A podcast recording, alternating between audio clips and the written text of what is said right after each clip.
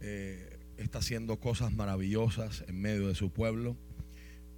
Estamos preparándonos también para unos días gloriosos de celebración por la gracia del Señor. ¿verdad? Esta, esta comunidad de fe, este pedacito de esa iglesia con I mayúscula eh, de Cristo en todo el mundo, ¿verdad? O en la mayor parte del mundo, ¿verdad? Por 33 años Dios ha permitido que la iglesia Renuevo Justo siga siendo un lugar de nuevos comienzos, un lugar de transformación, un lugar donde Cristo es proclamado, donde la palabra es predicada y enseñada y donde hay gente que está siendo transformada, que está creciendo, que está sanando como resultado, ¿verdad? De ese encuentro con Dios y vivir en esa relación con Dios, con Cristo y con la palabra del Señor. En esta mañana acompáñeme por favor al Evangelio según San Mateo, capítulo 6 y verso 33. Fue el mismo verso que miramos la semana pasada. Hoy eh, esperamos dar conclusión, ¿verdad?, a ese pensamiento.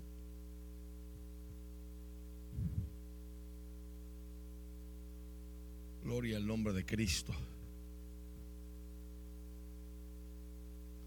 Y después que leamos ese verso, nos vamos a Romanos capítulo 6, que algunos también recordarán que lo miramos hace algunas semanas atrás.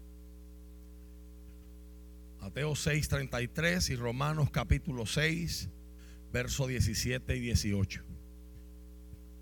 La semana pasada dejé los cumpleaños para el final, le pasé el teléfono a mi esposa y ella los dejó también. Así que si después del sermón, si después del sermón, ¿verdad?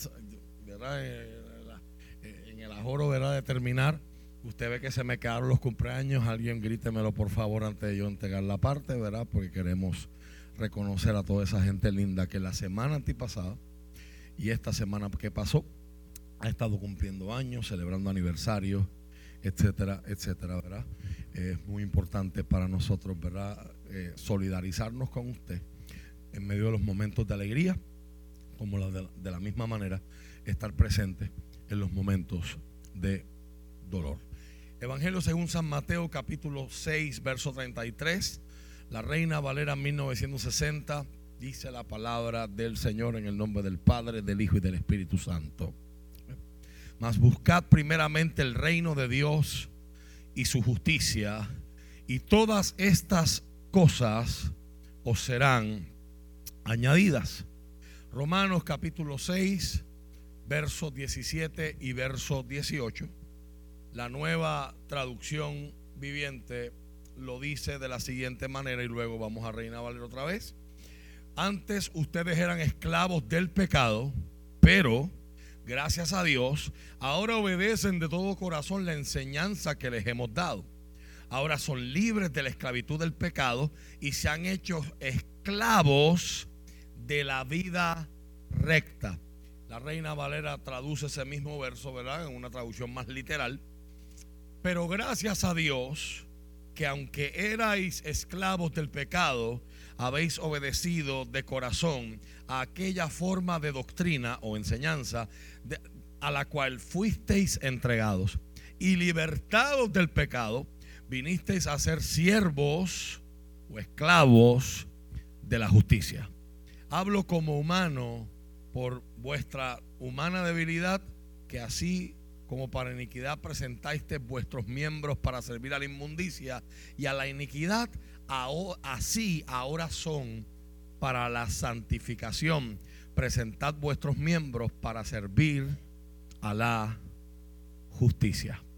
Hoy queremos hablar precisamente bajo ese tema, esclavos de la justicia. Padre, en el nombre de Jesús, te damos gracias y en esta mañana honramos tu presencia, creemos que tú estás sanando, creemos que estás hablando a nuestras vidas, creemos que estás tratando con tu pueblo activamente, Señor, aquí presente y a la distancia.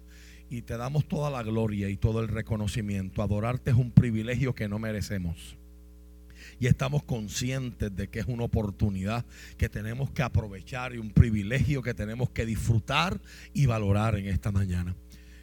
De la misma forma, sabiendo que hay gente en este mundo que no tiene una Biblia, que no han escuchado hablar de Jesús, que no se han enterado de todo el bien que Jesucristo le hace al ser humano, que todo el amor que tú tienes para dar, que todo lo bueno que tú tienes para hacer.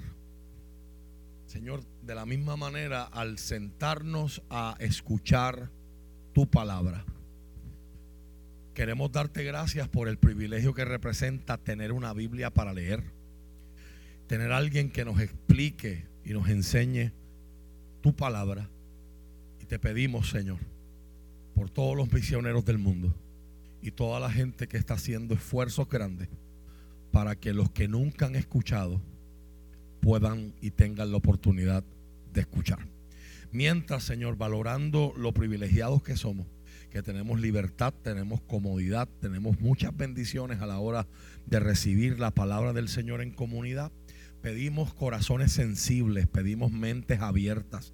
Señor, que quites de nuestro, de nuestro cerebro ahora mismo toda distracción, todo pensamiento que venga a competir con la palabra que tú quieres sembrar, implantar en la vida de nuestra mente, en nuestro corazón. Señor, el apóstol Pablo utilizaba una expresión y decía, graba estas palabras, tállalas en las tablas de carne de nuestros corazones, haciendo alusión a cuando tú escribiste en aquellas tablas de piedra tu ley, tu diseño, tu mandamiento para, para Moisés y para todo el pueblo de Israel. Señor, te pedimos que así mismo trates con nosotros, nos enseñe, danos iluminación para poder entender, danos convicción profunda para poder creer, Señor, y no solamente nos dejes creyendo, permítenos ser gente que actúa, permítenos ser gente que se mueve Permítenos ser gente que responde.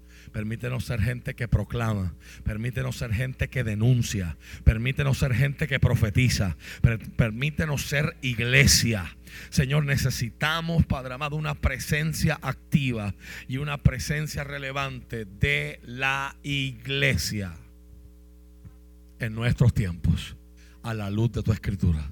En el nombre de Jesús lo pedimos. Amén y amén. Se puede sentar. Estoy consciente que la palabra esclavo a nadie le emociona aquí. Pero por favor, permítame, eh, quizás usted se va a identificar conmigo. En nuestra cultura popular hemos tenido muchas imágenes en nuestra mente desde que somos pequeños con escenarios, personajes que tienen que ver con la justicia. Cuando yo estaba buscando títulos para ponerle a este sermón, en esta mañana, pasaron varios por mi mente. Por ejemplo, pensé en ponerle el escuadrón de la justicia. Y luego me acordé de la lucha libre charra de Puerto Rico. ¿Verdad? Y los viejitos, ¿verdad? Yo, yo le comentaba a Giselle ayer y me acordaba del abuelo de Giselle. El abuelo de Giselle se enojaba si tú le decías que la lucha libre era embuste. Alguien quiere testificar en esta mañana, pero mira cómo se dan, están botando sangre y qué sé yo. Y pues, de hecho, me dicen que Carlito y algunos, ¿verdad? Pues se van por ahí a, porque pues la de Puerto Rico es, una comedia, es irse a reír de la charrería, ¿verdad? Y de la gente. Un día de estos que, se escapen me invitan, ¿verdad? Y me meto en la mente que es un stand-up comedy y me la voy a disfrutar, ¿verdad? ¿verdad? La de Estados Unidos, pues obviamente, pues un show ya más elaborado, ¿verdad? Y ya eh, estamos montados. Pero usted, pero Verá que si yo ponía aquí, hoy voy a predicar bajo el tema el escuadrón de la justicia. Muchos de ustedes van a pensar en Carlitos Colón, el Invader y TNT, Flavio Vega, ¿verdad? Los, los que son generación Z, pues búsquenlos en Google, ¿verdad? Eh, Google le va a enseñar. Liga de la Justicia. O sea, una mirada somera una mirada ligera a través de la cultura popular nos va a dejar saber que por todas partes, a través de la historia, ha habido gente en búsqueda de un ideal y de gente que persiga y que pueda producir esa visión de lo que muchos llaman justicia. Un tema súper importante en la Biblia. De hecho, hay gente que argumenta, hay gente que yo respeto mucho, como el doctor Brian Whitman, que es el tema más importante de toda la Biblia. Hace unas semanas este pensamiento comenzó con este sermón expositivo que hicimos sobre Romanos capítulo 6, verso del 17 en adelante, donde el apóstol Pablo hace un recuento de, de lo que Dios ha hecho con el ser humano y cómo Dios nos pasa de muerte a vida. Y en el contexto de Pablo, verá la forma de ser libres del poder, la influencia del pecado en nuestra vida, ¿verdad? Siendo eh, refiriéndonos al pecado como lo, lo, que es una desobediencia a Dios, un desafío al orden de Dios, un desafío al diseño de Dios, un intento de desplazar a Dios en nuestra vida y hacernos nosotros y vivir nosotros como nuestros propios dioses en nuestra propia versión de mundo, antes que las consecuencias del pecado vengan entonces a golpearnos en la cara y a darnos cuenta de que tenemos aspiraciones de dioses, pero no tenemos el vaqueo tenemos el respaldo para sostener esas falsas aspiraciones. Y el apóstol Pablo llega a la conclusión y le dice a los cristianos de Roma, y le dice a esta iglesia que como vimos en aquel sermón, era una iglesia mezclada, había gente judía y había gente no judía, y le dice, no importa cuál sea tu trasfondo, todos estábamos bajo el poder del pecado. Éramos esclavos del pecado. Y si usted recuerda aquel sermón, aquel sermón le pusimos bajo tema, ¿quién te dijo que tú te mandas, ¿verdad? Que tú mandas. Y el apóstol Pablo dice, Dios no nos sacó de la esclavitud del pecado para que ahora yo haga un libertinaje con mi vida. Para que yo sea el dueño y señor de mi vida. Ya lo digo, ya yo soy libre y puedo hacer lo que me da la gana. No, sino el apóstol Pablo dice, yo era esclavo del pecado de forma involuntaria. No, hay no había nada que yo pudiera hacer. Yo estaba controlado. Y el apóstol enseña ahí, todo aquel que es dominado, todo aquel que peca es dominado, ¿verdad? Y es esclavo de aquello que lo domina. Pero el Señor nos puso en libertad de esa esclavitud obligatoria, involuntaria, que era mayor de la que nosotros podíamos lidiar para librarnos de ella. No podíamos hacerlo por nuestras propias fuerzas, tenemos la inclinación, la debilidad natural, la concupiscencia, dice la reina Valera, hacia lo prohibido, hacia lo que sabemos que está mal, ¿verdad? Y, el resultado es el pecado, y el pecado nos lleva a lugares que jamás nunca pensamos llegar, nos lleva a hacer cosas que jamás nunca pensamos hacer, y, como dice el famoso refrán, eh, enseñábamos en aquella ocasión, tú escoges el pecado, pero no escoges las consecuencias. Todas nuestras decisiones tienen una consecuencia. Pero Dios en su misericordia, qué palabras poderosas, ¿verdad? El, viernes tuve la oportunidad de predicarle a la juventud a nivel nacional del concilio de las asambleas de Dios. Y ese era el tema de su campamento. Pero Dios, qué dos palabras más poderosas, pero Dios. Pero en esto conocemos que Dios nos ama, Romanos capítulo 5, verso 8, en que aunque nosotros todavía éramos pecadores, estando nosotros en ese estado de insuficiencia, de debilidad, de esclavitud, de impotencia, Cristo murió por nosotros. Y ahora la solución de Dios para el problema del pecado del ser humano es que el ser humano, como vimos en Romanos capítulo 6, en el bautismo y como estamos a punto de verlo de forma visual en, en cuestión de dos semanitas, en, el culto que tendremos de renovación de compromiso bautismal y una noche de adoración maravillosa que vamos a tener el viernes 28 de julio. Eh, a través del bautismo el cristiano se identifica con la muerte de Cristo. Y para todos los cristianos, a partir de ese momento, padecer con Cristo era un privilegio. Padecer por Cristo era un privilegio. Y por eso es que esa gente, no importa el abuso que vivieron, las persecuciones, los martirios, las torturas por parte del imperio romano, no pudieron lograr que su fe se extinguiera por más que lo combatieron, porque para ellos sufrir con Cristo y por Cristo era un privilegio que ellos no merecían. Pero ellos habían asumido ese compromiso a través de la experiencia del bautismo, porque en cuando yo desciendo al agua bautismal y el agua me, me, cubre, estoy diciendo simbólicamente, según Pablo en ese capítulo 6 de Romanos, eh, eh, estoy siendo muerto y enterrado, muerto y sepultado con Cristo. Y si soy partícipe de la muerte de Jesús, también seré partícipe de su resurrección. Cuando salgo del agua, estoy resucitando a una nueva vida donde el pecado ya no tiene control sobre mí tengo opciones, pero esa opción no es para yo vivir como me dé la gana, porque cuando yo rendí mi vida a Jesucristo y confirmé esa decisión a través del bautismo, que es una expresión pública de mi fe, es una expresión pública de mi alianza, de, mi lealtad, de mi obediencia al Rey de Reyes y al Señor de Señores, ese día yo declaré a Cristo como mi gobernador mi Señor, mi dueño. Todas esas palabras estaban en el concepto griego de curios, el Señor, un Señor que es bueno, un Señor que no maltrata, un Señor que no se aprovecha de sus siervos, de sus criados, de sus esclavos, un, Señor que los levanta, un Señor que los empodera, un Señor que los bendice, un Señor que les provee, un Señor que los protege y que los sana. Pero sigue siendo el Señor. Por lo tanto, yo no soy libre del pecado para entonces usurpar esa libertad y decir, gracias Señor por libertarme del poder del pecado, ahora yo voy a hacer lo que me da la gana. Sino Pablo está diciendo, no, de la misma manera que fuiste esclavo del pecado, ahora vas a ser esclavo de una razón superior. Y esa esclavitud, ese servicio voluntario, esa lealtad voluntaria, ese sometimiento voluntario. Siento gente que le está dando como que rash, pero yo no traje Benadryl, no traje Sirtec.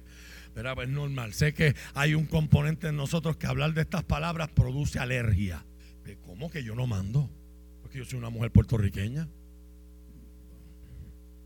Bueno, manda a tu esposo, pero a Cristo no lo puedes mandar. ¿Alguien quiere testificar en esta hora? ¿Dónde están los hombres felices de aquí? Mi salud y mis respetos para muchos de ellos, ¿verdad? el, jueves tuvimos una célula hermosa, ¿verdad? Y un grupo muy bonito de adolescentes, de varones, ¿verdad? De hombres casados, hombres solteros, ¿verdad? Todos eh, aprendiendo herramientas muy valiosas que espero que les bendigan por el resto de su vida.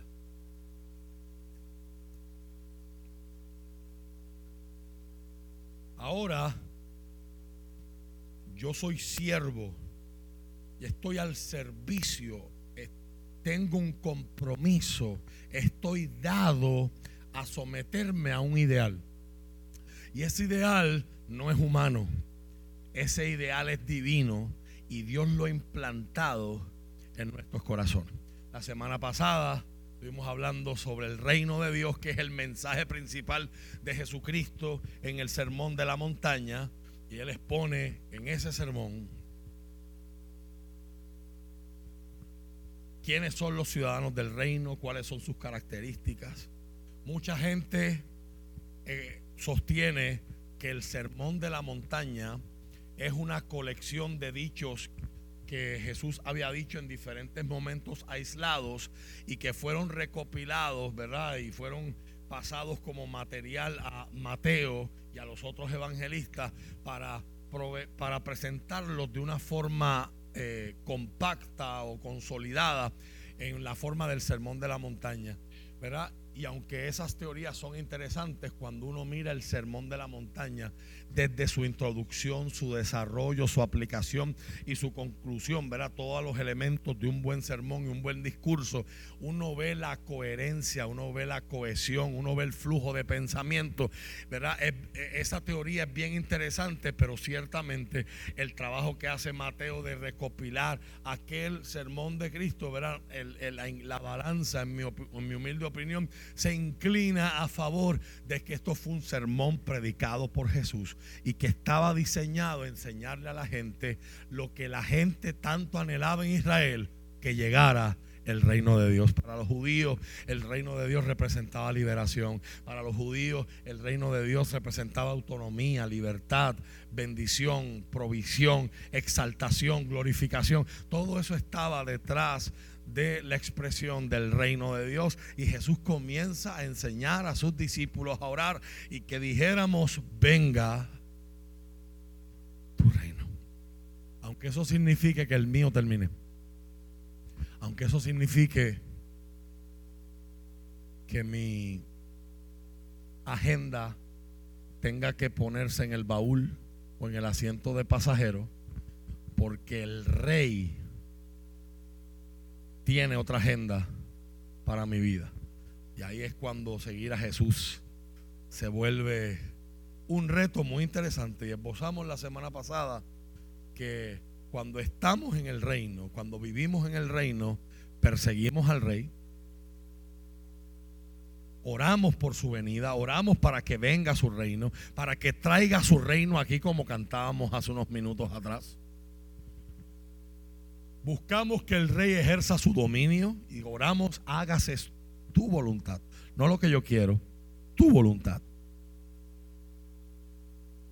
Y tres, ser parte del reino de Dios automáticamente significa estar opuesto al reino de las tinieblas que gobierna este mundo caído y este mundo de pecado. Desde las sombras, desde la oscuridad, desde el secreto y nosotros entonces nos enfocamos solamente en mirar a Jesús y seguir a Jesús como esclavos de la justicia. Vivimos en lo que los teólogos llaman el ya, pero todavía no. El reino de los cielos ya fue inaugurado por Jesús en su ministerio terrenal, pero no se ha completado definitivamente, no hasta que Cristo regrese en persona como rey. Mientras tanto, nuestras vidas, incluyendo nuestro trabajo, esparcimiento, adoración, gozo y aflicción, están enmarcadas por la realidad de vivir en un mundo que todavía está sujeto a las costumbres antiguas y corruptas de la caída de Génesis 3, pero que ha sido reivindicado por su verdadero Señor, Jesucristo como cristianos reconocemos totalmente que Jesús es nuestro Señor, Rey, Gobernador. Y nuestros hábitos en la tierra deben reflejar el reino venidero de los cielos. Esto no significa alardear de que somos mucho más piadosos que otros, sino aceptar el reto de crecer en los caminos de Dios, perseguir la voluntad de Dios para mi vida. Dios llama a su pueblo a que tome muchos roles y ocupaciones diferentes dentro del reino de Dios aquí en la tierra. Y en todos ellos debemos demostrar con nuestra vida la verdadera realidad, que el reino de Dios viene desde el cielo a la tierra. Cuando hablamos de reino en la Biblia y en, la actualidad, a los reinos le corresponden temas como gobierno, la economía, la cultura, la agricultura, la producción, la justicia, la defensa, tantos otros. Sin embargo, usted habrá notado que hay una corriente que no quiere que los cristianos hablemos de otra cosa. No, no, que los cristianos prediquen. Canten en la iglesia. Y solamente hablen de las cosas religiosas. Pero que no hablen de gobierno. Que no hablen de política. Que no se metan en la, en la economía. Que no hablen de la cultura. Pero es que el reino de Dios no es circunscrito a un templo de cuatro paredes. La primera iglesia de hecho no tenía templo. Ellos iban a orar al templo judío se reunían en las casas, partían el pan, tomaban la santa cena, aprendían juntos de los apóstoles. Lo vimos a principios de año, Hechos capítulo 2 y verso 52, 42, perdón. Vimos los verbos, vimos el orden, vimos las prioridades de esta gente que estaba viviendo ya como si no César fuera su rey, su emperador. Como si Herodes ya no es mi rey. Me someto a sus autoridades. Pero mi lealtad está por encima. Mi lealtad está en Jesucristo. Y, eso, y si eso significa enfrentar una hoguera, que me quemen. Si eso significa enfrentar un paredón de fusilamiento más reciente en la historia, que me fusilen. Es un privilegio servir por Cristo. Mira lo que el apóstol Pablo le dice a los diferentes cristianos de forma más tardía acerca del reino de Dios, para que usted vea que esto no solamente es una predicación de Cristo, esto es un mensaje coherente y cohesivo a través de toda la Biblia. Primera de Corintios, capítulo 4, verso 20.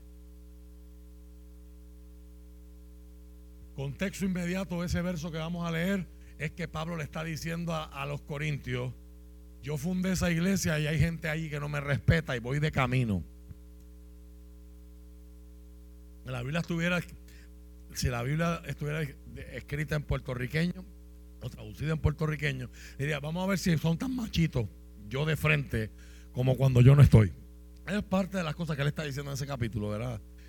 Pero en medio de sus afirmaciones, le dice, el reino de Dios no consiste en las muchas palabras, sino en vivir por el poder de Dios. La reina Valera dice, el reino de Dios no consiste en palabras, sino en poder. Pablo está diciendo, mira, yo voy de camino y allá vamos a hablar. Pero ¿sabes qué? Desde ahora te garantizo, lo que yo voy a hacer allá no es hablar, yo quiero manifestar el poder de Dios ese poder que lo sostiene ustedes y que lo formó ustedes y que a ustedes se les olvidó con sus, con sus.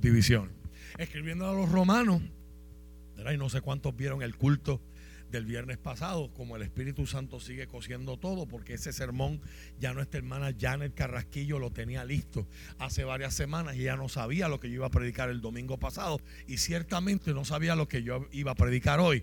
Y si usted vio el culto del domingo, del viernes, eh, el culto virtual del viernes, nuestra hermana Janet predicaba sobre cuando Pablo le dice a los romanos, ¿verdad? Las reacciones a lo que Dios ha hecho en ese capítulo 12 ¿verdad? De somos transformados por medio de la renovación de nuestro entendimiento y al final de ese capítulo Pablo llega a la conclusión, por lo tanto no seas vencido de lo malo, sino vence con el bien el mal. Qué apropiado ese sermón para lo que ha estado pasando en la vida de nuestra iglesia esta semana. ¿Verdad? Todos ustedes que han, han ido ¿verdad? a ver la película que han estado compartiendo las invitaciones para que la gente vaya a ver la película. Entre otras cosas que vamos a hablar en un momento. Mira lo que le dice a los romanos en el capítulo 14, verso 17 y verso 19. En ese capítulo, él está también trabajando otra controversia. Esta iglesia, la mitad era judía, la mitad no era judía, por lo tanto, los no judíos iban y compraban churrasco, iban y compraban New York State, iban y compraban tibón, iban y compraban ribeye. Y los judíos ponían el grito en el cielo decían, pero es que ese carnicero se lo sacrificó a un Dios. Esa carne está ofrecida a un Dios, un ídolo pagano de Roma o de Grecia.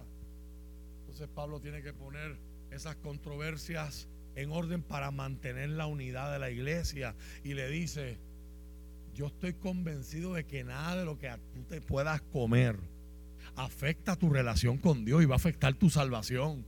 Pero tampoco le seas de piedra de tropiezo al que piensa diferente. Por lo tanto, frente a fulano que piensa que es un sacrilegio comerse eso, pues cómete la ensaladita y tan pronto vaya a tu casa, pues terminas con el gloria a Dios por Jesucristo. Y, eso, y ahí Pablo está hablando de madurez.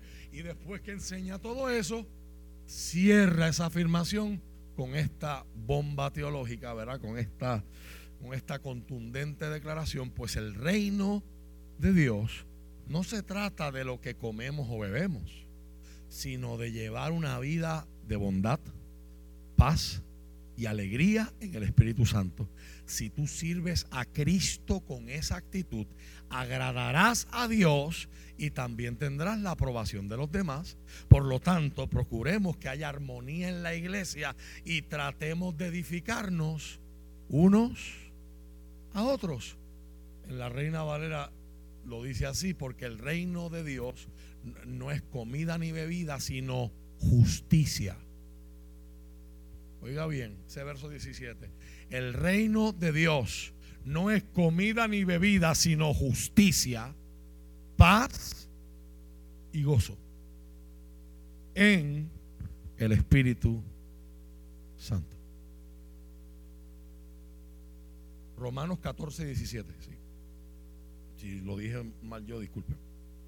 Romanos capítulo 14, verso 17. Porque el reino de Dios no es comida ni bebida, sino justicia, paz y gozo en el Espíritu Santo. Ese tema de la justicia es tan importante. Que quiero, si los técnicos están ready ahí arriba, quiero presentarles otro videito de la gente de Bible Project, donde ellos trabajan el tema de la justicia a la vez de la Biblia y luego hacemos unos comentarios antes de pasar al final del sermón. Me, dicen maestro si estamos ready.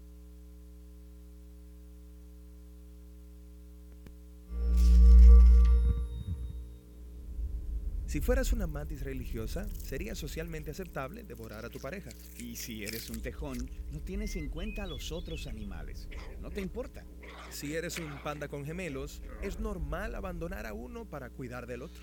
Pero si los humanos hacen cualquiera de estas cosas, diríamos que es malo indebido o injusto. Sí, ¿por qué es así? Porque a los humanos les importa tanto la justicia. La Biblia tiene una fascinante respuesta a esa pregunta. En la primera página, los humanos son separados de todas las otras criaturas como la imagen de Dios. Los representantes de Dios que gobiernan el mundo según su definición del bien y el mal. Esta identidad es el fundamento de la perspectiva de la Biblia acerca de la justicia. Todos los humanos son iguales delante de Dios y tienen el derecho de ser tratados con dignidad y rectitud, sin importar quién seas. Eso sería bonito, si todos hiciéramos eso. Pero sabemos cómo funciona el mundo en realidad. La Biblia también trata ese tema. Nos muestra cómo estamos constantemente redefiniendo el bien y el mal a nuestra conveniencia, costa de los demás. Exactamente. Autopreservación. Entre más débil es alguien, más fácil es tomar ventaja de ellos. Entonces, en la historia bíblica, vemos que esto sucede a nivel personal,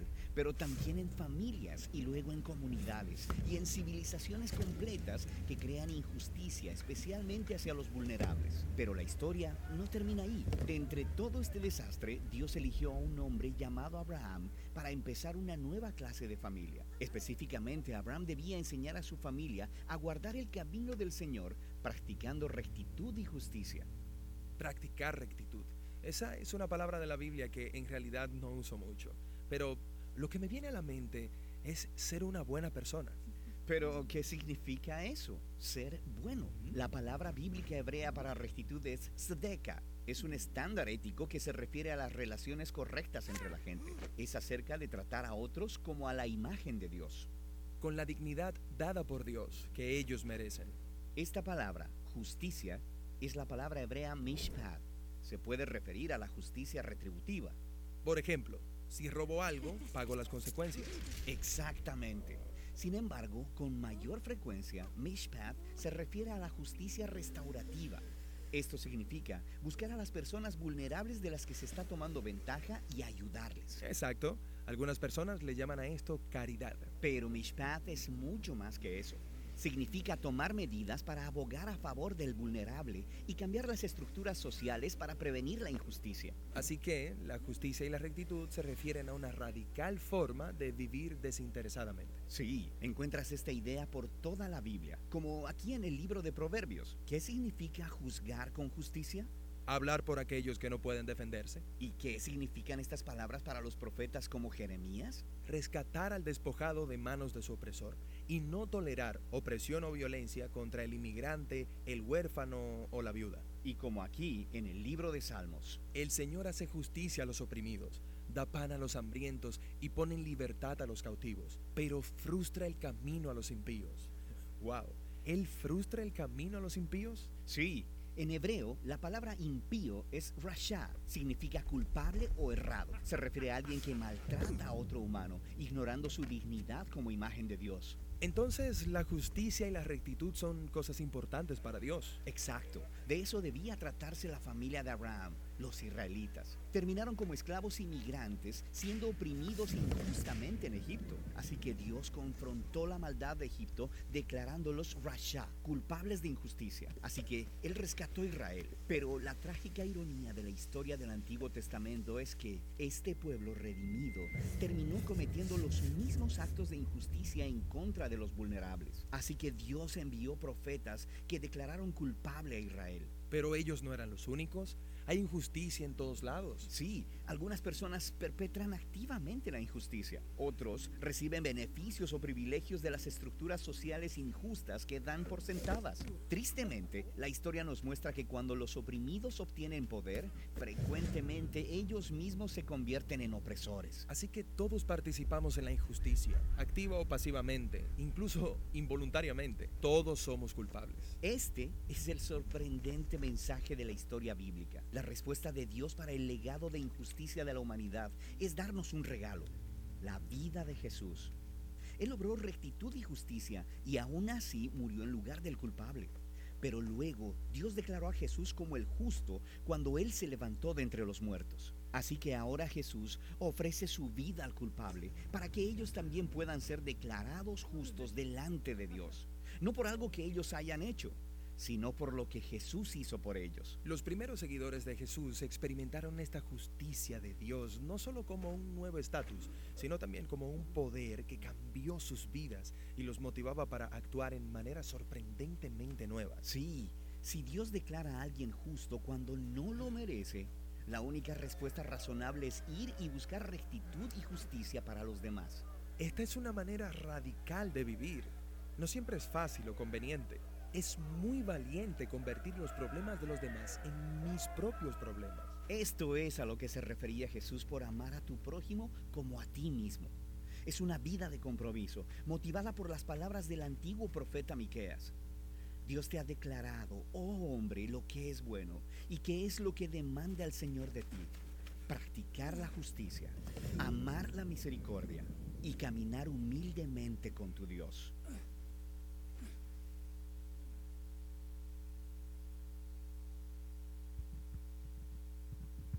¿Qué les pareció? Esta gente es excelente en sus ilustraciones, ¿verdad? Espero que hayan notado, ¿verdad? La diferencia gráfica de justicia es que los que están en un plano diferente estén en mi mismo plano. Y usted dirá, wow, en el mundo que estamos viviendo, qué reto más grande. Pero así terminamos la semana pasada. Yo terminé con la afirmación de que Dios está activamente trabajando para producir una sociedad bendecida. Y esa es la síntesis que el doctor Brian Whitby le da al significado de la palabra hebrea mishpat, que tiene que ver con las relaciones humanas. Y cómo tú logras el mishpat. Hay unos vehículos, hay unos, hay unos requisitos, hay una forma de tú dirigirte al mishpat. Te envié por, right, te envié por Instagram también otro videito que después si lo tienes, quiero que me lo pongas, contabilice. ¿Cómo tú produces una sociedad bendecida? El primer paso en hebreo es la palabra abodá. Y abodá significa trabajo. O sea, la base de que hay una sociedad bendecida es que cada cual dentro de esa sociedad encuentre ese trabajo que va de acuerdo al diseño que Dios le puso. Cuán importante que eso ocurra y que esa persona pueda participar y colaborar de forma activa en esa sociedad sirviendo a otros con lo que hace. Porque yo me beneficio del trabajo de usted. O sea, yo no soy mecánico, pero cuando mi carro tiene problemas, voy y me beneficio del trabajo del que es mecánico. Pero el que es mecánico cuando se enferma, tiene que beneficiarse de lo, del oficio del que es enfermero, del que le saca la sangre en el laboratorio, del tecnólogo médico, del sonografista, del que está en toda la industria, los profesionales de la salud, del doctor, eh, eh, cuando es un asunto de salud mental, pues se beneficia del psicólogo. O sea, la idea de la sociedad es que yo no puedo vivir independiente y decir, yo tengo lo mío, no necesito de nadie. No, no. Dios diseñó al ser humano para que podamos nosotros aportar, pero también necesitar de las aportaciones de los demás. Y si todo el mundo lo hace, estamos en un camino para una sociedad justa. Pero no se queda ahí. Aunque ellos lo pronuncian diferente, apareció en el video una palabra que se traduce como rectitud. La palabra hebrea es seracá. Y seracá son actos caritativos, actos espontáneos de caridad en favor del Mishpat para alcanzar y para perseguir la justicia. No se pueden obligar, te tienen que salir. Y decía el video, al yo saber que Dios me ha tratado con justicia cuando lo que se supone que era justo no es que Dios me perdone y me salve, que es lo que supone que sea justo. Que Dios me juzgue y me condene, pues eso es lo que yo me merezco.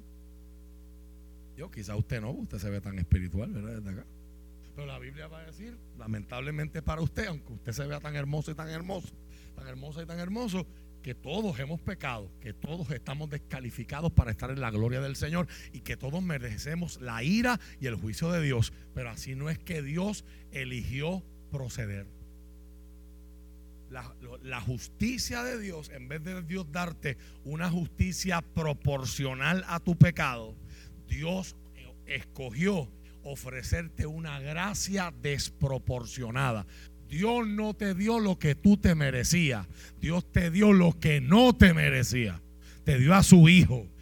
Se dio a él mismo te da la oportunidad de tener relación con Él, te da perdón, te da sanidad, te da provisión, te da protección, te da guianza, te da provisión. El Señor te da perdón. ¿Cuántas cosas a nadie le gana a Dios a la hora de dar? Y los seres humanos que hemos recibido ese amor, vemos el sufrimiento, vemos la necesidad y lo vemos como una oportunidad para tener actos espontáneos de caridad para promover esa sociedad bendecida. Y eso es parte de lo que el apóstol Pablo tiene en mente cuando dice, ustedes eran esclavos del pecado, pero ahora son esclavos de la justicia. Y hay veces que ese amor no solamente es caritativo y tú date lo que tú tienes.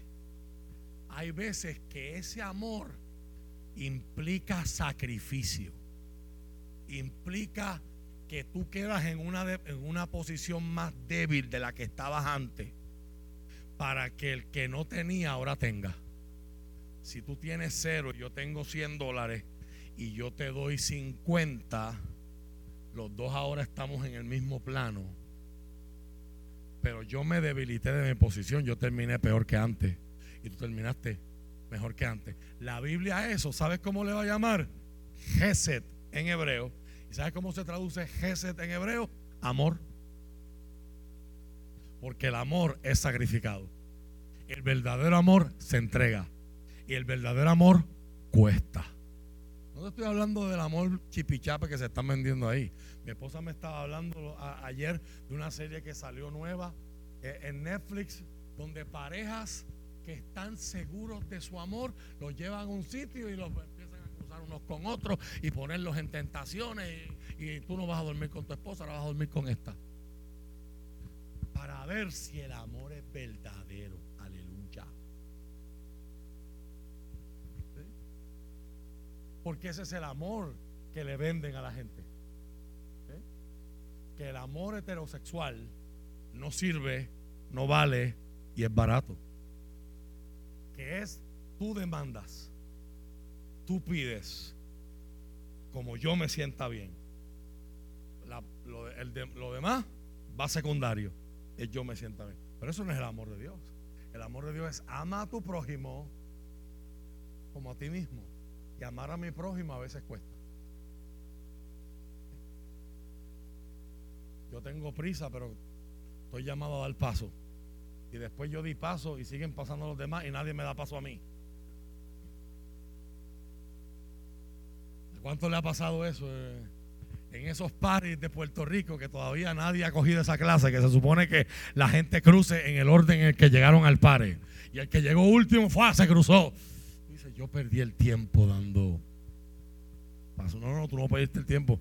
Tú hiciste Geset. Tú tomaste una decisión, aunque no la valoren, que a ti te costó. El que no entienda a cuánto le costó a Dios ver a Jesús en la cruz, jamás podrá entender la doctrina bíblica del infierno. Porque tú nunca tendrás la capacidad para procesar en tu cerebro el sacrificio que representa ver a Dios, ver a su Hijo en la cruz, siendo perfectamente inocente.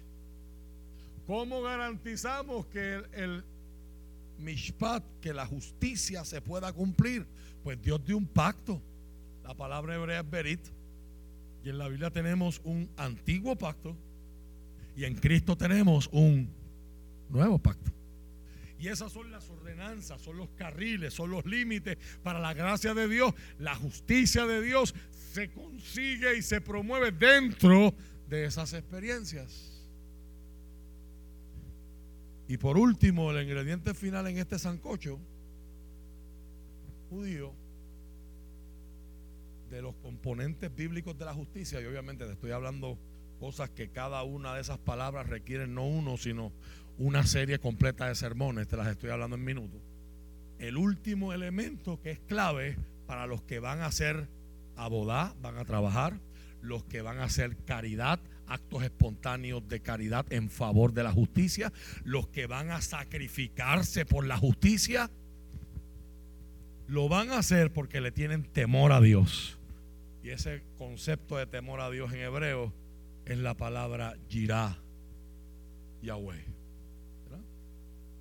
Temor, le tengo más temor a estar sin su presencia, sin su aprobación, que lo que le tengo temor a no tener mucho dinero en mi cuenta de banco, a no tener mi seguridad por mis próximos 30 años garantizada, a, a lo que la gente vaya a pensar de mí. Si tengo que escoger, prefiero agradar a Dios que agradar a los hombres.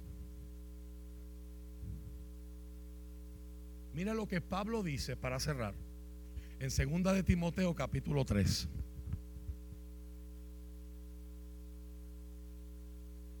Versos del 1 en adelante. Pablo le está advirtiendo a Timoteo de cómo van a empeorar las cosas después que él se vaya, mirando de cara a los últimos tiempos. Este capítulo es importante que usted lo marque y que lo lea con detenimiento en su casa, porque cada una de las características que están ahí están puestas por Pablo como un espejo de las cosas de las cuales la iglesia tiene que cuidarse. Se van a ver en el mundo de afuera, pero se pueden ver en la iglesia también si usted y yo no nos cuidamos si se nos olvida que somos parte de un reino y que nos debemos lealtad y le daremos cuenta a un rey. Timoteo, es bueno que sepas que en los últimos días habrá tiempos muy difíciles.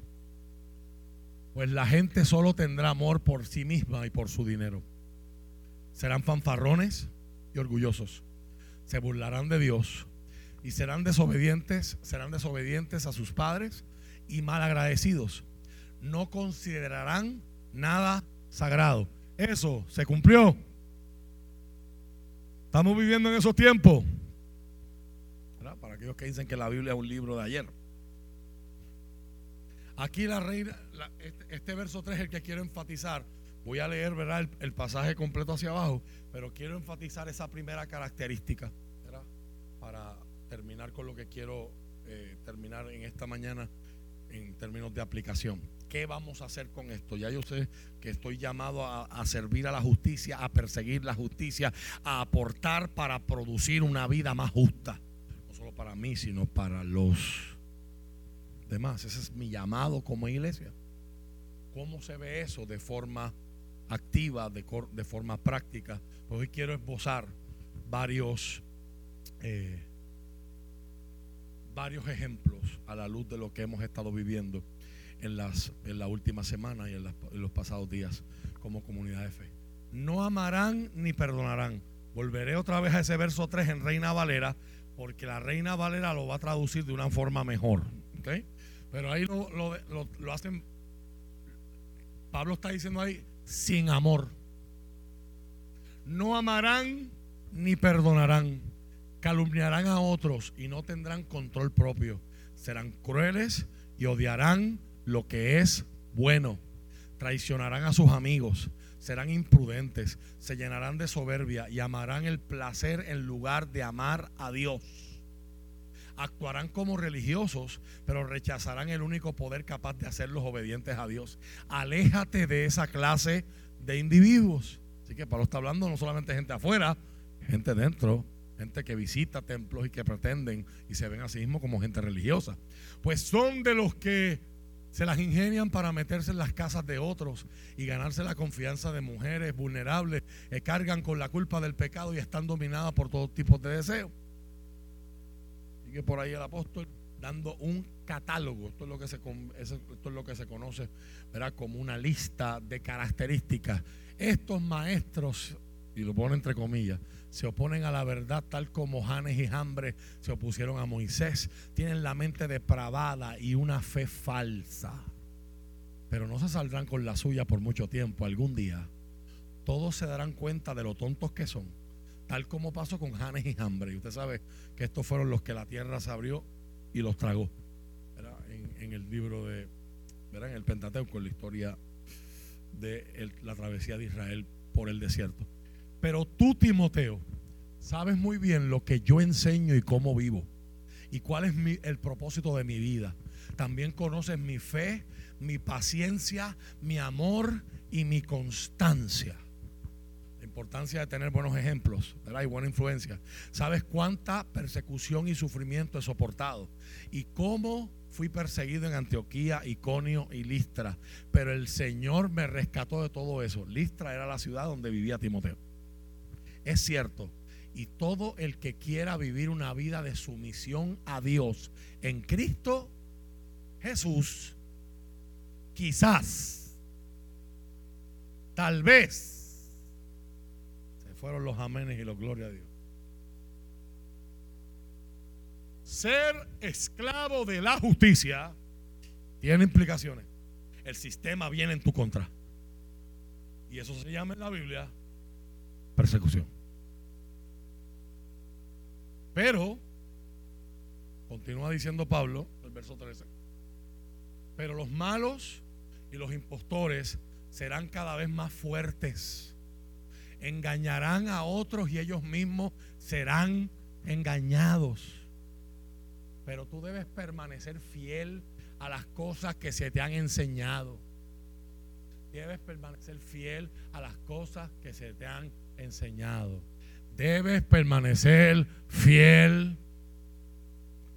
Apréndaselo, por favor, repítalo conmigo. Debes permanecer fiel a las cosas que se te han enseñado se te las hayan enseñado hace un domingo atrás o te las hayan enseñado desde que eras chiquito, te las hayan enseñado hace 50 años atrás, te las hayan enseñado hace 20 años atrás, aunque ya no vistas como se vestías hace 20 años atrás, aunque ya no canten los coritos que se cantaban en la iglesia que tú te criabas hace 50, hace 30, hace 20, hace 10 años atrás, tú debes permanecer fiel a las cosas que se te han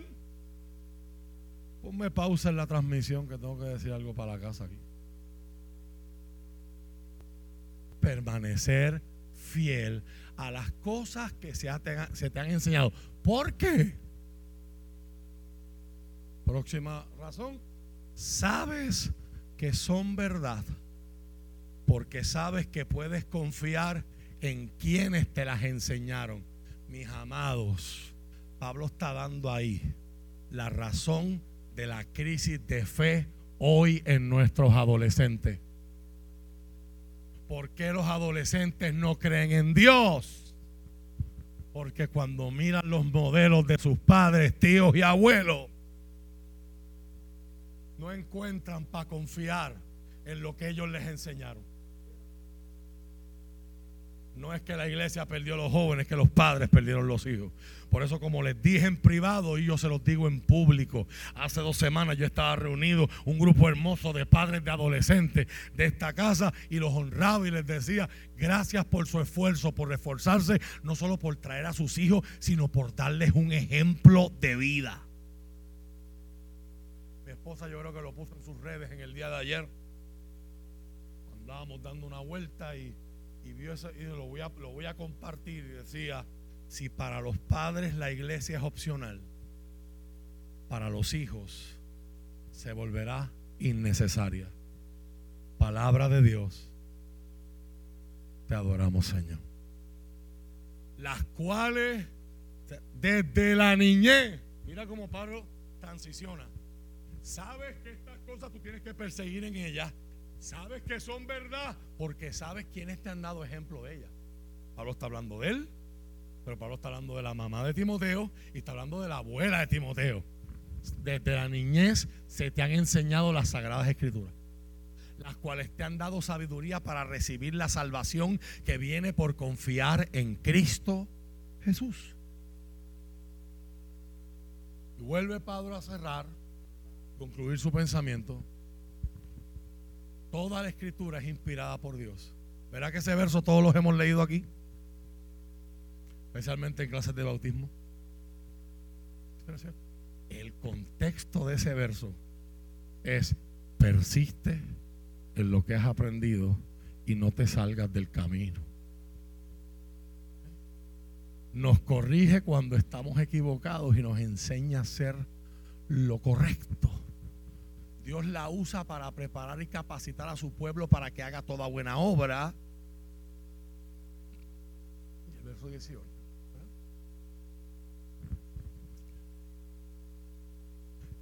Timoteo, estas son las realidades. Vuelve al verso 3, por favor. Ahora en Reina Valera.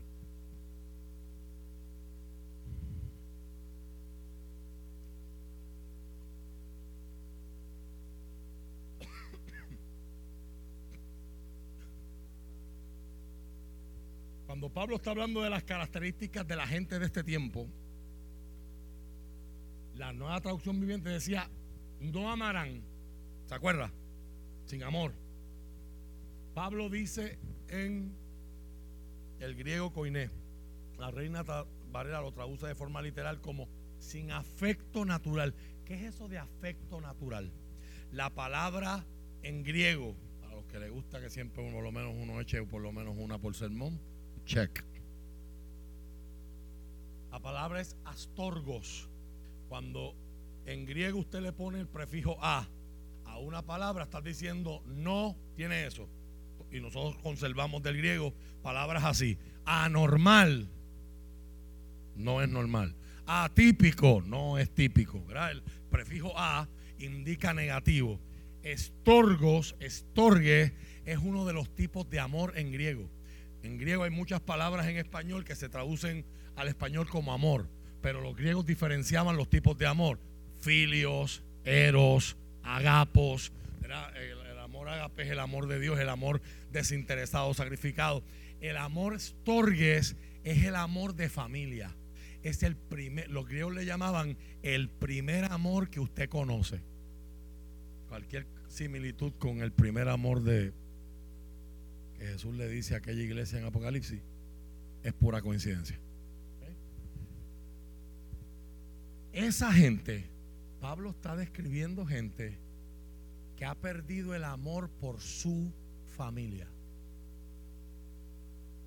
Cuán entumecido, dormido, dañado tiene que estar el corazón de alguien para que pierda amor por su familia, por la gente. No estoy hablando ahora, estoy hablando en principios normales, no estoy hablando del que fue maltratado o el que o el que su familia fue tan disfuncional que son un algarete. Estoy hablando de la mayoría de nosotros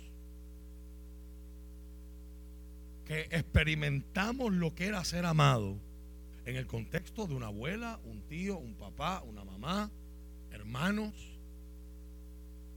Esta gente son a estorgues. Han perdido el amor hasta por su familia innata. Hay otros traductores que han presentado la idea. Gente sin afecto natural es gente sin escrúpulos. Mi esposa le encanta ver estas cosas de asesinato. Hay, una, hay una doble razón, y a ella le gusta esas cosas de, de detective, pero usualmente la gente que traduce eso en español son gente que tiene un talento para hacer que la gente se duerma. Eh, mi esposa se duerme, pone esa cosa y de momento yo entro al cuarto una hora más tarde y, el, y la serie la está viendo a ella, ¿verdad? O el celular está sola.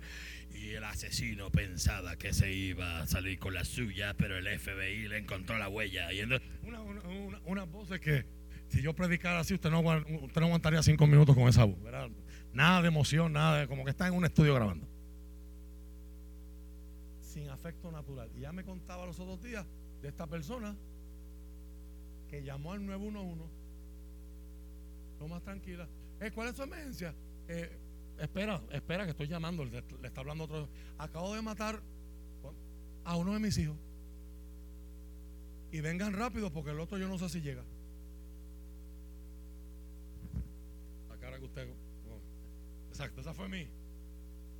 Para Pablo eso es sin afecto natural. O el padre que tomó sus dos hijas y las metió en unos barriles de petróleo. Son cosas que nosotros tratamos de pensarlo y no nos entran. Eso es sin afecto natural. Y ese es el mundo en el que nos ha tocado vivir. Nosotros, ¿verdad? Voy a decir esta expresión y ahorita tengo que hacer unas aclaraciones sobre el sermón de la semana pasada, porque a veces uno piensa unas cosas de una manera y salen de otra. Pero voy a hacer la expresión porque es correcta en ley, pero no estoy asumiendo ni posturas de partido ni versiones políticas. Nosotros somos una colonia, un territorio no incorporado o un Estado libre asociado a Puerto Rico, lo que usted quiera, pero estamos bajo el dominio de los Estados Unidos. O para los efectos el video que vamos a ver es de nuestra vicepresidenta. Yo estoy 90% seguro de que ella se le zafó la parte que yo quiero que usted vea, que ella no quería decir lo que terminó diciendo. Si lo tienes y lo puedes poner, te lo agradezco. Y me ready con la foto. When we invest in clean energy and electric vehicles and reduce population, ¿Cómo? more of our children can breathe clean air and drink clean water. And reduce population. ¿Lo viste? Para mí que esa, esa parte se chisposeó. Cuando, cuando invertimos en carros eléctricos, entre paréntesis, que el gobierno después te los pueda pagar. Si tú no pagas o si tú no estás de acuerdo, o si subes un tweet, o subes un post de Facebook que a alguien no le gusta, ¡pum! Y de momento el Tesla no prendió. Ay, bendito, porque, todo va a estar interconectado. ¿verdad? Pero eso es otro tema, otra, otra, otra, predicación, ¿verdad? Yo no estoy hablando en contra de los carros eléctricos. Esto no. Pero viene, hay unos mecanismos de control que van a venir. Cuando invertimos en energía limpia, cuando invertimos en carros eléctricos y cuando reducimos la población. ¿Cómo se reduce la población? Hoy día solo hay dos formas. Número uno, se llama promueve el aborto. Si los niños no nacen, la población no crece. Y ese tema se ha discutido hasta la, saciedad. Bien interesante que el juicio que está en boca de todo el mundo es el de Verdejo y él no solo está enfrentando cargos por matar a una mujer, está enfrentando cargos por matar a un bebé. ¿Y el aborto qué es? Es otro tema, es otra predicación también. ¿Eh? Las, inconsistencias ¿verdad? de nuestro sistema legal. ¿verdad? Por allá los abogados con ese asunto. ¿Cuál es la otra forma de reducir la población? promover un estilo de vida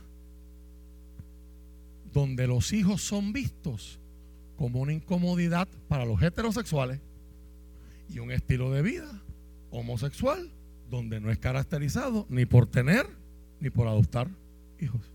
Y si tú logras convencer a una próxima generación, si tú logras con- con- convencer a los chiquititos de la vida de que eso es normal y que eso está bien, tú estás cortando potencialmente el crecimiento poblacional. Lo que no dice esa agenda es que esa agenda no está pensada en los ricos y en los poderosos. Esa agenda está pensada en qué?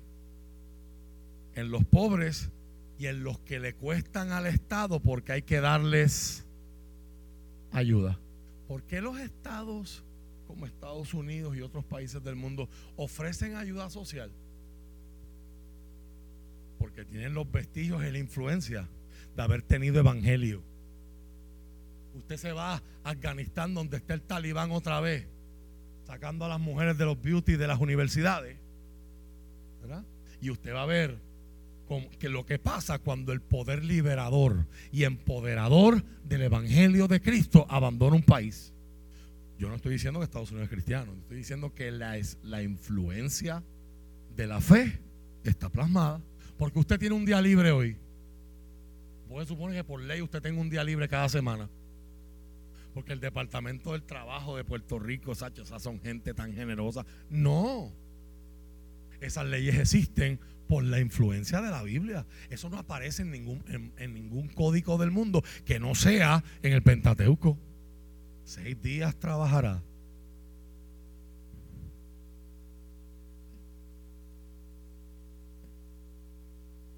Le voy a presentar una carta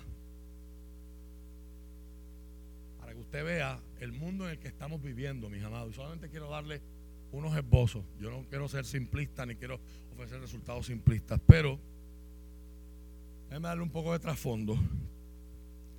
En el mundo de la salud mental, la Biblia, la Biblia de ese mundo se llama el DSM, el Manual de los Diagnósticos de Salud Mental, ¿verdad? En ese manual, históricamente, por el sentido común, no hubo ningún estudio, porque nadie entendía que hacía falta un estudio, porque era un sentido común. Históricamente, hasta la tercera versión de ese manual, la homosexualidad aparecía como una, en una categoría conocida como desviaciones. Sin que mediara ningún estudio científico, en el DCM4 se re- retira e- eso, ¿verdad? Se cambia eso. Y en el DCM5 intentaron colar algo y cuando se dieron cuenta de lo que venía, lo cambian. Y esa es la carta, si la encuentras, misma, eh, que les quiero presentar. Es una carta oficial. ¿Cuántos vieron la película Sound of Freedom? No, esa es la organización que está haciendo pushing. La otra. Ahí. Ahí les pongo en, les pongo en highlight. Eso es, ¿verdad? Una gente está comentando de la carta oficial de la Asociación Americana de Psicología. El término orientación sexual apareció incorrectamente para describir el desorden pedófilo. O sea, el DSM-5 incluyó el desorden pedófilo como una orientación sexual. Cuando se dieron cuenta de lo que venía, lo cambiaron y hacen el, el- el- la rueda de prensa, el press release, el, ah, se me olvidó el término técnico. Ah, comunicado de prensa, gracias. Para decir que entonces en las próximas versiones, en las próximas impresiones, se va a actualizar y entonces se va a cambiar en vez de como orientación sexual, como interés sexual. Solamente lo menciono como eso. Cosas que entran sutiles y si nadie se da cuenta, pasan por ficha. Hay gente que piensa que brazos políticos de organizaciones como la que presentaste ahorita. Si me la puedes poner, NAMBLA. Estaban haciendo lobby para ese tipo de cambios. ¿Quién es NAMBLA? La Asociación Norteamericana del Amor entre Hombre y Niños. Y esa asociación se fundó los otros días. Se formó en el 1976. Y poquito a poquito, organizaciones como esa, después de la Guerra Fría, han estado ganando terreno, ganando terreno, ganando terreno en nuestra cultura popular, en nuestra cultura en general.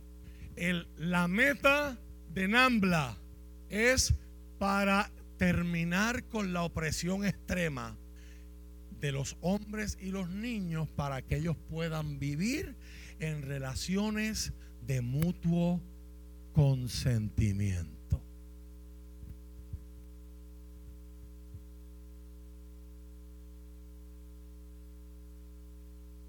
Es lo único que voy a decir de eso, mi amado. ¿Cuántos vieron Sound of Freedom? Levántame la mano. ¿Qué les pareció? Me dicen que el, el martes en Fajardo el cine completo estaba lleno de la iglesia de Nuevo Justo. Más de 40 personas en una tarda. Para mí esto ha sido tan importante que yo cancelé la escuela bíblica del martes para que el que no pudiera verlo lo viera porque ese era el último día. Resultó que Caribbean Cinema no vio la luz, vio los chavos. Si hubiesen visto la luz, le hubiesen tenido, le hubiesen dado igual de oportunidades que todas las demás. Vieron los chavos y dijeron, y ahora hasta en las piedras está. No sé en qué idioma la está. No sé si alguien la vio en las piedras ya. En inglés. Ok. So, si usted no la ha visto, véala. El, la, ponme la, la, que tiene las estadísticas sobre trata humana. Creo que Ruti, la que dirigió, y puso eso en su Instagram esta semana. Um, Child Trafficking Statistics. ¿Eh? No, es. Está. No es landscape, es portrait. Es un screenshot que dice arriba Child Trafficking. Ese mismo. Gracias.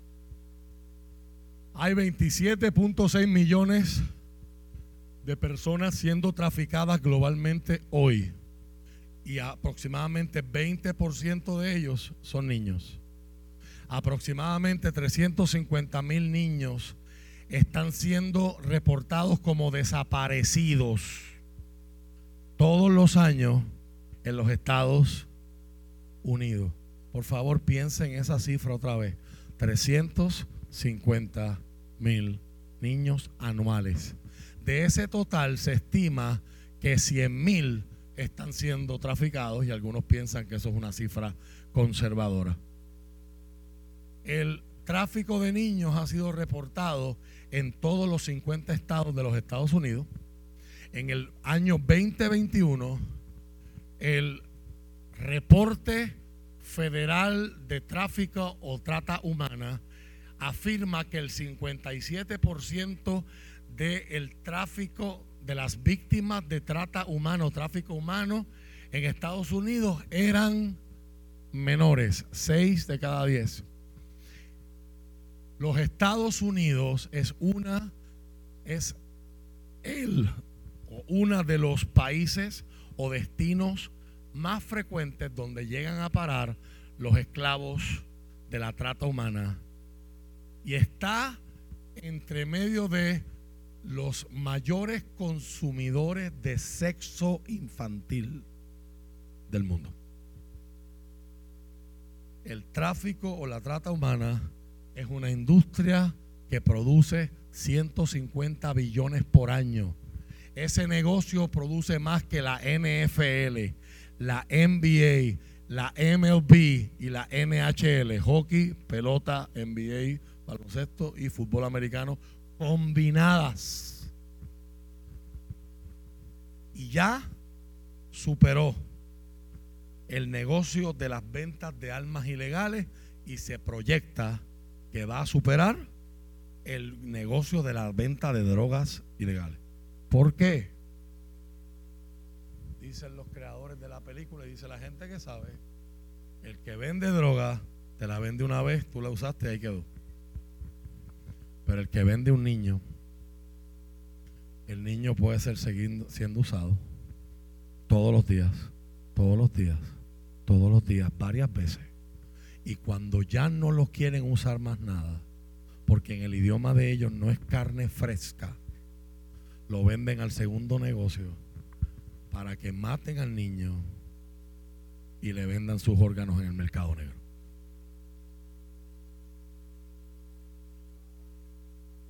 En una conversación entre Molusco y el profesor Andrew Álvarez esta semana, el profesor Andrew Álvarez mencionaba que esto no es nuevo, que en la década de los 90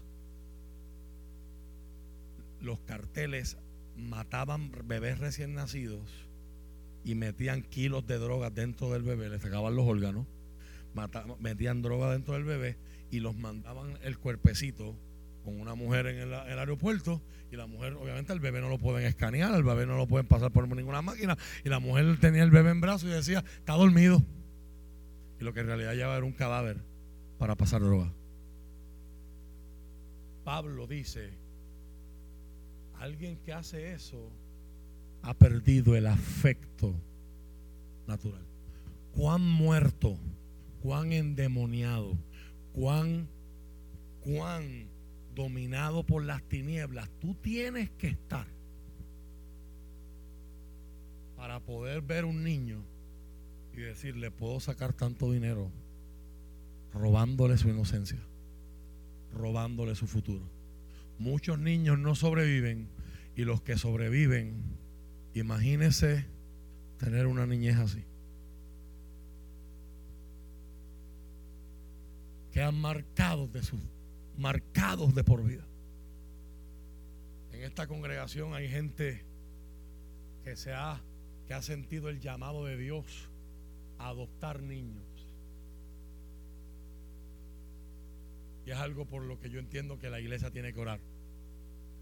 Y es una de las formas de que un cristiano tiene que evaluar y decir, ¿cómo yo puedo ser un esclavo de la justicia?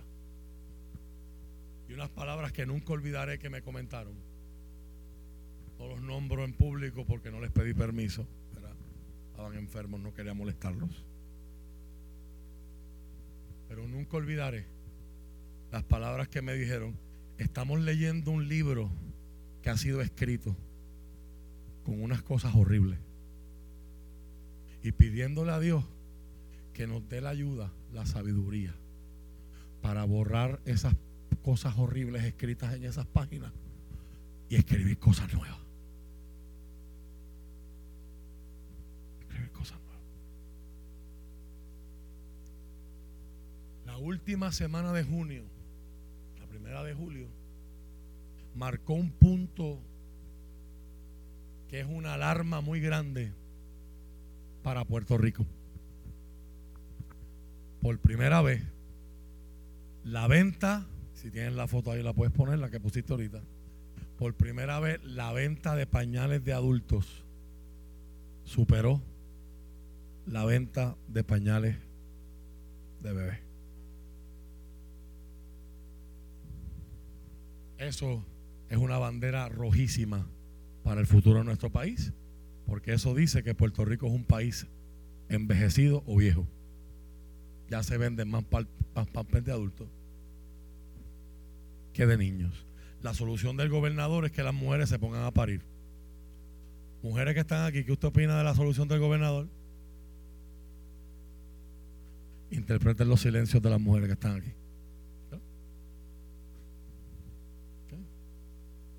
La realidad es que ha habido un cambio generacional, un cambio de pensamiento. Hoy día tener hijos, las, mujeres no lo ven como antes lo veían y la realidad en la que se está viviendo, social, económica, política, geopolítica, tiene impactos en todas las áreas del ser humano. La emigración. Como iglesia vamos a tener que empezar a pensar no solamente en cómo bendecimos, cómo formamos, cómo protegemos nuestros niños y nuestros adolescentes, sino hay que empezar a pensar y decir qué estamos haciendo y qué vamos a hacer con nuestros adultos mayores. Es una oportunidad de ministerio, una oportunidad de servicio. Y cada vez ese grupo se va a ir haciendo más grande. Ahora, dentro de esa realidad, sale esta semana que el año pasado, y ahí está la foto si la tiene, 769 viejos, es la palabra correcta, fueron llevados al hospital y abandonados en los hospitales por sus familiares. La cual directora del Departamento de la Familia, yo no sé si está confirmado o no, este, este cuatro años ha sido un desastre. Todavía llegan, todavía llegamos a las elecciones y, no hay gente en los puestos porque no los quieren confirmar por el, por el juego político. Esto ha sido un chiste. Pero interina, todos son interinos un juego de, de tronos. No hay ninguno que tenga autoridad para hacer nada, pues todos son interinos. Dice que hay hijos que se han cambiado los apellidos legalmente. Para que las autoridades no los puedan contactar ni les puedan pasar los biles del hospital. A esa madre, a esa abuela, a ese papá que dio su vida por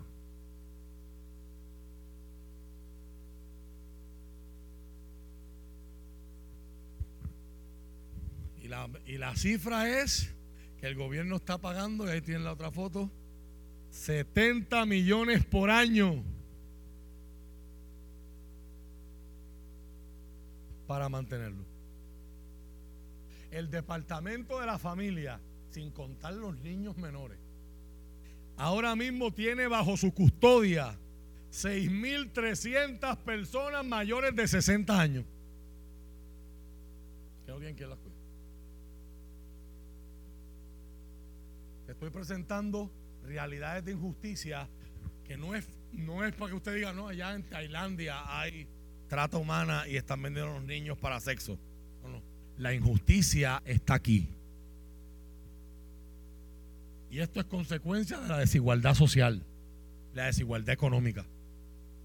Yo no vengo hoy a ofrecer respuestas, los problemas son complejos, pero la iglesia tiene que preguntarse, ¿qué vamos a hacer?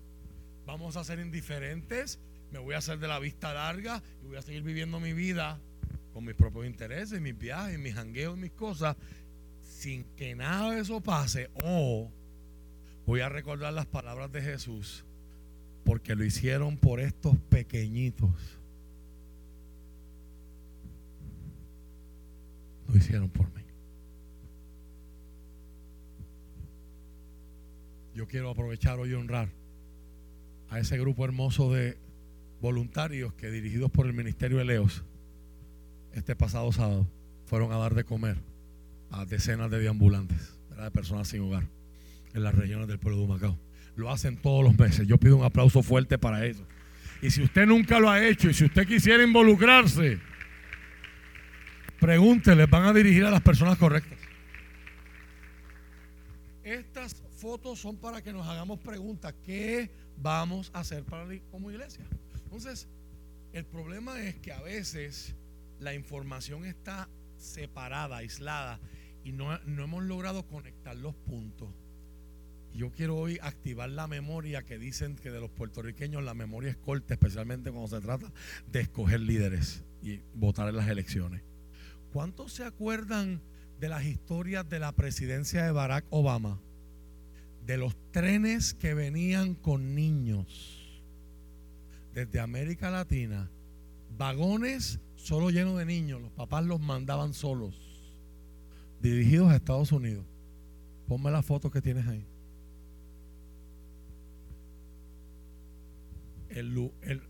está tan fácil puesto el negocio. Está tan fácil montado, montado el sistemita. Profesor Andrew Albo le decía esta semana en esa entrevista a la que dice referencia con Molusco, que hubo un momento donde usted podía ir al centro de la frontera en los Estados Unidos y reclamar cualquiera de esos niños que estaban allí abandonados. Y lo adoptaba. Con un, con un proceso expedito. Usted tiene cientos de miles de niños llegando al año que están ripe for the taking. Para que una industria como esta de pornografía infantil, amado hermano, amada hermana, si usted de los que lucha con la pornografía también, como tantas personas en la historia, también necesita saber que de esa industria pornográfica se nutre la industria de la trata humana.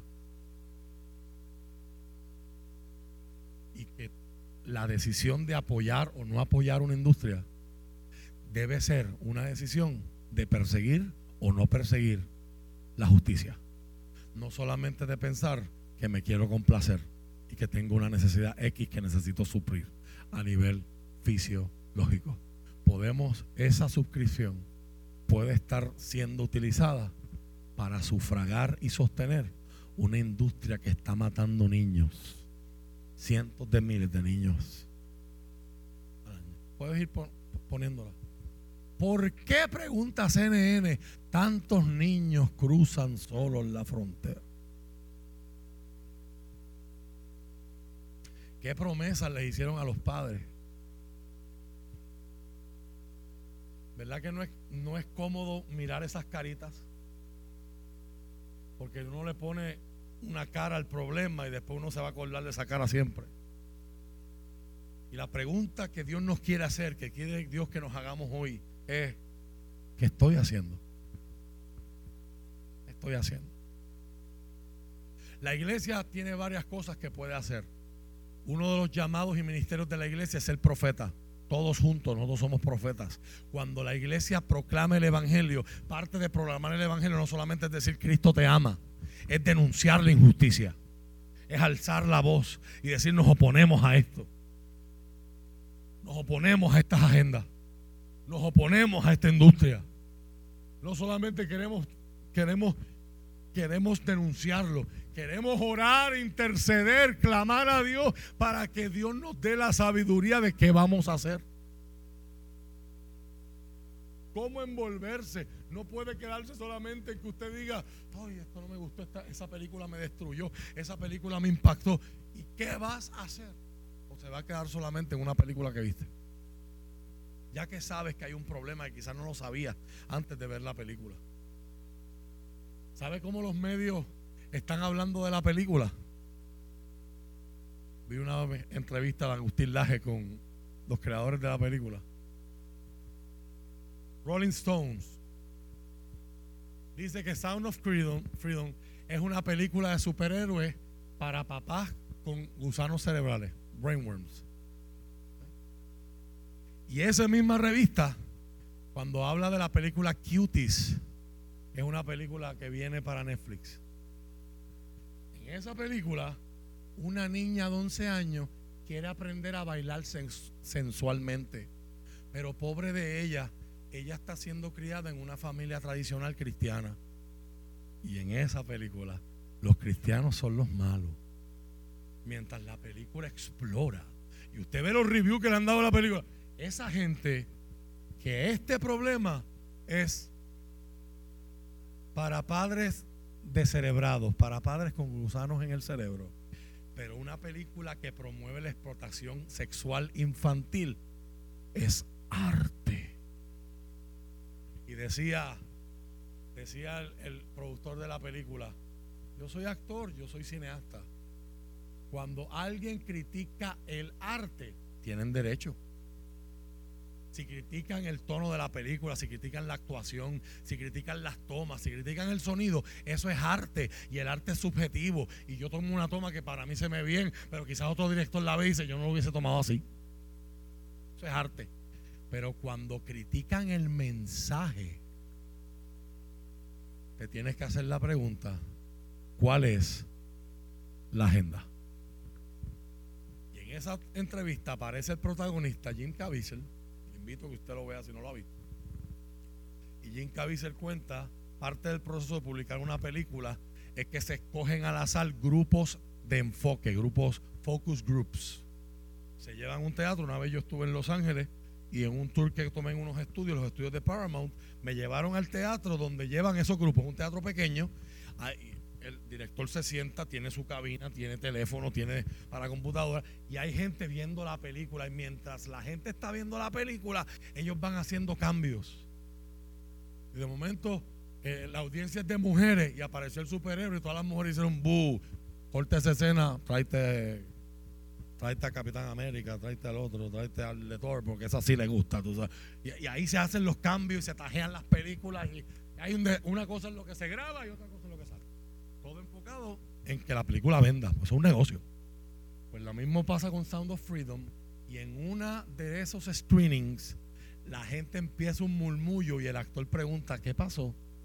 Y todos estaban murmurando a la vez, la isla de Jerry Epstein. La isla Jerry Jeffrey Epstein. amados, en esto hay gente poderosa, hay gente famosa que no quiere que estas verdades salgan a la luz. Para cerrar hoy, ser esclavo de la justicia y perseguir y procurar la justicia, abroches el cinturón. Significa pensar lo que yo estoy consumiendo ¿Qué es lo que está promoviendo? Ponme la foto de Chain.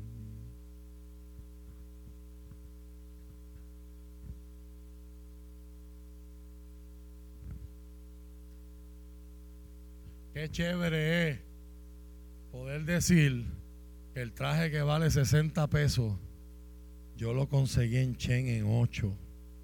¿Dónde están los testimonios? No, ahora nadie viste Chain aquí. Ahora nadie usa chain. Ahora nadie recibe eso en sus casas. Y en las casas de otros que nos cachetean en la portada. Por eso otro tema de esta aplicación. Um, próxima. Hay una ahí azul. Te voy a dar un ejemplo. Voy a, volver a Chain. Pero voy a dar una azul. Esa foto que le estoy presentando ahí, yo estaba haciendo mi asignación toda esta semana porque quería presentarte data, quería presentarte hecho y motivarte a eso. Eso es del Departamento del Trabajo de los Estados Unidos, dol.gov.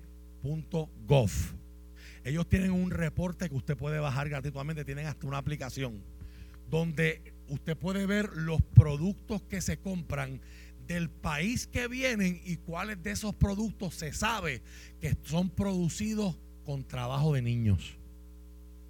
Y algunos son con trabajo forzado. Y China está por ahí, por todas partes, con forced labor y child labor. ¿Eh? Yo no soy quien para decirle que usted compre y cómo usted no compra. Pero después de hoy, sepa usted que esto es una decisión que usted tiene que tomar. Yo no estoy diciendo que Chen está usando esclavos niños. Yo estoy diciendo que usted necesita investigar, porque hasta los federales los están investigando por el copiete que tienen. De trata diseños de diseñadores, ellos los copian, cuando el diseñador se queja, le dan 500 pesos, quédate la boca y, lo siguen vendiendo para adelante. ¿Eh? Lo están investigando por RICO Act, pero no, los están no lo están investigando. ¿Cómo es posible que si aquí en Estados Unidos una camisa salen a hacerla en 50 pesos,